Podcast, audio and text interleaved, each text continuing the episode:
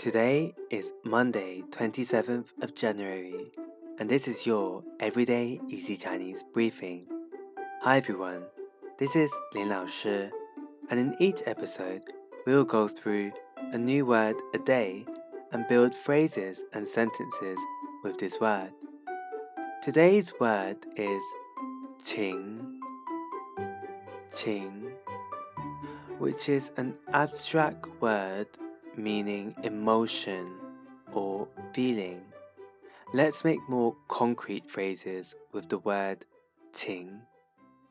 We have 人情,人情, which means favor, like when you ask a friend for a favor. If you switch the characters around, it would then become 情人,情人,情人 which means lover.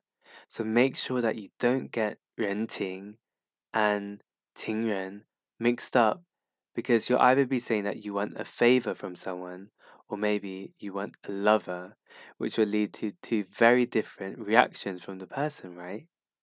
Now let's make sentences with renqing, which means favor. For example, if a good friend has helped you out, you can say 我欠你一个人情。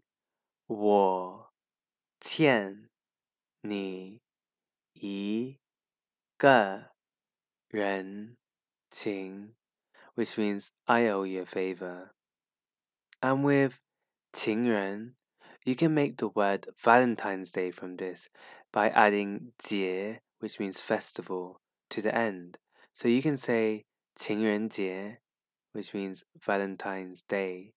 情人节 in Western countries such as the United States of America and also the United Kingdom, Valentine's Day is coming up next month on February the 14th. If you are single, you may be wondering, 情人节有谁可以陪我过呢? which means, I wonder who can keep me company during Valentine's Day.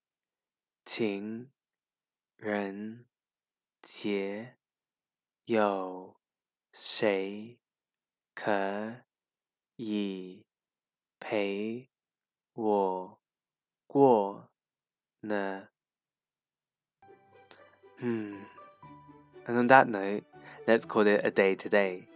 Remember to head over to our forum to see these words written out on www.everydayeasychinese.com. See you again tomorrow for more Chinese practice. 加油！